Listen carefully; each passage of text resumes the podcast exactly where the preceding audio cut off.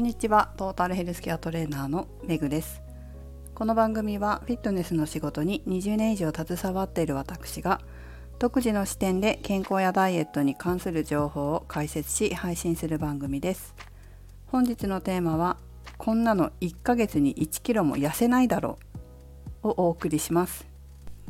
今日のテーマはですね昨日ツイッター改め X になりましたがその X を見ていたらとあるお医者さんがそういう感じで、えー、投稿していました、まあ、どういうことかっていうと女性が体操をしていたんですね。あそういう動画があったんですよね。投稿されてて。でその投稿を引用した投稿をしていてでそこにまあこんなのをやっても体の構造っていうかその仕組み上私がいつも言ってるようなことですよね仕組みを考えたら1ヶ月に1キロも痩せないだろうっていうことなんですよそれを書いたと。で私はそれを見てあら先生言っちゃったなっていうふうに思ったわけですよ。まあ私も見ててまあ最近は思わないか最近はまあなんか流して見れるようになりましたけどこれで、まあ、痩せるっていうことはないよねっていう投稿ってあるじゃないですか。でもそういうこう医学的な立場から見たらいやこれでは痩せないよっていうような投稿でもあたかもこれですごく痩せるかのような文章表現をしていたりアカウントのところの名前に15キロ痩せましたみたいなのが書いてあったりするとなんかこれをやればすごくたくさん痩せれるのかなみたいに思わせるようなこう書き方をして、えー、フォロワーを増やしたりそれからアクセス数を増やしたりまたは何か売りたい商品があって誘導してたりっていうことってあると思うんですよね。でそういう投稿に関していい悪いとかっていうのもあるかもしれないんだけど例えば私もそうだしきっとこのお医者さんももしかしたらこういう医学的にちょっと変な投稿によって精神的にネガティブになっていたりする方とかかえって健康を害する人がいるってことを知っているのかもしれないですよね。まあ、実際に病院で先生やってたら、まあ、そういう方も見るかもしれないしね。そうするとなんとなくこうみんな気をつけてねっていうことを言いたくなるかもしれませんよね。特にこう食事制限に関するものって危険なものも結構含まれているからまあ、個人的には本当にこうみんながね自分のヘルスリテラシーを上げて気をつけていかないといけないどんな投稿を見ても自分のその持ってる知識とか経験と照らし合わせて自分で判断していく力っていうのを身につけていかなきゃいけないとは思うんだけれども、まあ、若い子とかそこまでこうヘルスリテラシーが高くない人っていうのは鵜呑みにしちゃってかえって健康を害するっていうこともあるかもしれない。ただ今回の体操だとまあ、この体操をするぐらいだったらそんなに害はないと思うんだけれどもでも中にはこれは初心者には無理だよねっていうことだったり体痛めるよなっていうものもあったりするんですよねだから、まあ、食事の件もそうだけど私たち自身がヘルスリテラシーを本当に高めていく必要があるなというふうには思います。投稿する人の場合は例えば真面目にね投稿したとしてもレベル分けして投稿してるわけでもなかったりしますよね。まあ、そこまで考えて投稿してる人もいるかもしれないんだけど、まあ、相当経験のある人だと思うんですよねそういう人の場合は。その場合だとこうこういうところに注意してねとかこういうふうにやるとあの体痛めるからここはやめてねみたいなことも書いてあるかもしれませんね。まあ、それだそういう人だったら結構信用できる情報だとは思うんですけど本当に素人さんがなんかどっかで習ったのか自分で考えたのかわからない体操を投稿しててその文章が上手でそれによって何かしらのメリットを得ているっていう方もいらっしゃるので本当にこう見る目を養ったり何を自分が選択したらいいのかっていうところをこう自分で判別できるようになっていく必要はあるのかなっていうふうには思いますけどもまあというのもこのお医者さんの投稿のコメントにねこんなことも書いてあるんですよ。あのねえ毎日何キロだったかな？なんかすごい歩いてて10キロ15キロだったかな？ぐらい歩いてて1ヶ月で15キロ痩せましたと。ただ膝を痛めて病院でリハビリをしながら歩いてますっていうコメントあったんですよ。でそれを見てこう本末転倒だろって突っ込みたくなるじゃないですかこっちとしては。えって。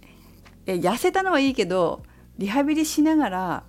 病院に通いながらそれでも同じ距離歩くってそれってどうなのっていうのはまあ私とか多分その先生もそう思うんじゃないかとは思うんですけど まあね皆さんはどう思いますか？だからその、まあ、本当は何が目的なのかはもう分かんないじゃないですか。痩せることだけが目標ででも怪我して痛めて病院に通ってる病院に通ってるけどそれでも痛いけど歩いてるってなんか健康なのかな健康じゃないのかなっていうふうに思いません？でもこれって結構あるあるなんですよね。たまにいたりするんですよそういう方が。目的は何なんだと。痩せれば不健康でもいいのかと、まあ、その何て言うのかな。膝を痛めてるのが不健康だと思ってないかもしれないんだけどその人は。でも客観的に見たらどうかなっていうところはありますよね。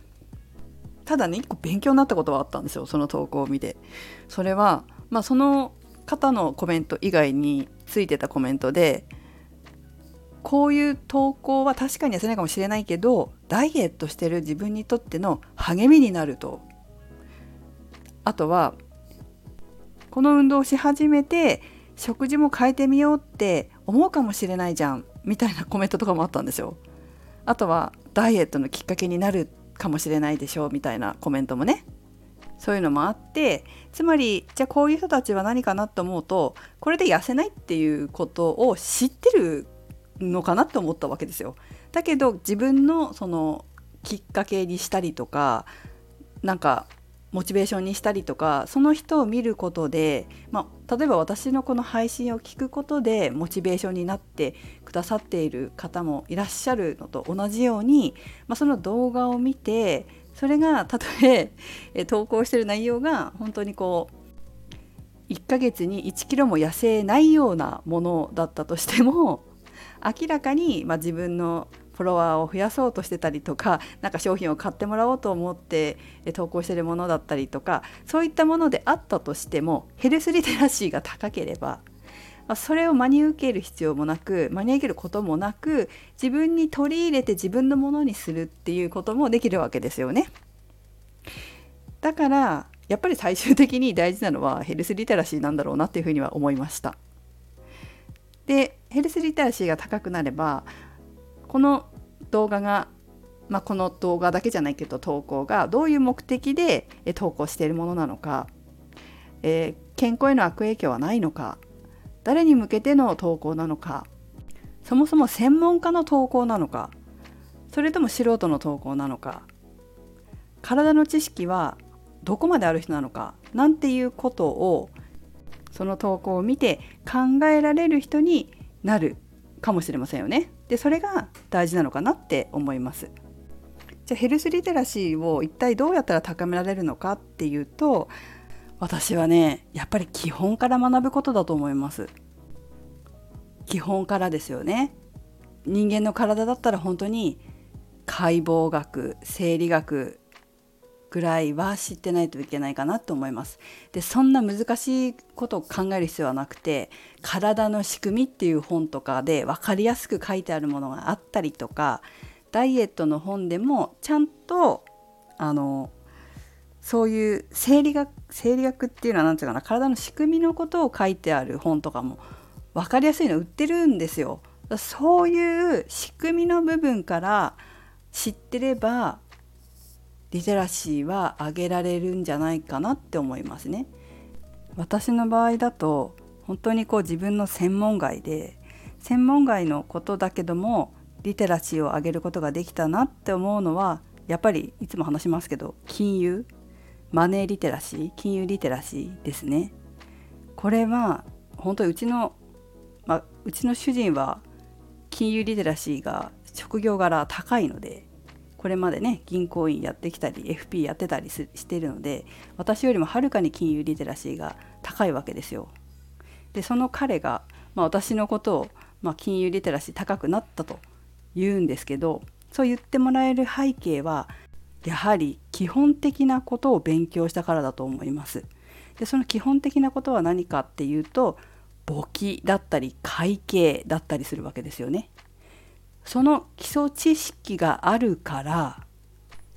いろんな投資家さんの話だったり、まあ、投資会社の話だったり株の話だったりそういったものを聞いても自分の基礎的な知識をもとに判断できるのでそう間違えないと思うな私は。だから自分がこういう話いいんじゃないかなと思った話を、まあ、例えば自分がよく聞いているそういうファンドマネージャーさんの話とかあの何て言うかなそこの会社でやってる講座とかを車の中で一緒に聞いたりするんですけど専門家から見ても当然マネーリテラシーの高いことを話してるっていうふうに思うみたいなんですよね。だからその先生の話をこう聞いてたらマネーリテラシー上がるよねっていうふうに言うわけですよ夫が。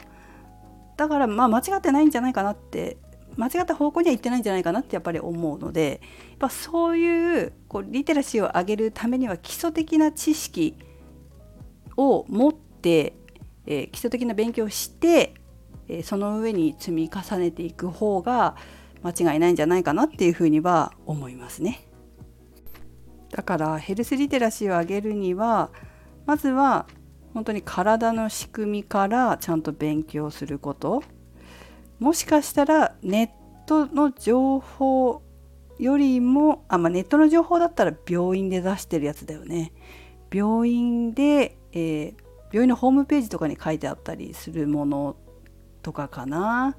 でもホームページに体の仕組みそんなに書いてないかもしれないからまあ、本屋さんとかに行って自分で理解できそうな本を買ってみるっていうのがいいのかもしれませんよね。まあ、あの子供向けになってるものとか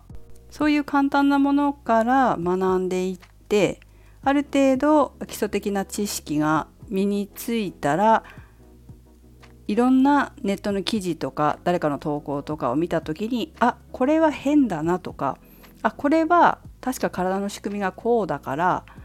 実際そうなんだろうなとか、まあ、この専門家の人専門家と歌っている人は、まあ、よく分かって喋ってるんだろうなとか、まあ、この人は素人だなとかそういうこう区別がつくようになるかもしれません。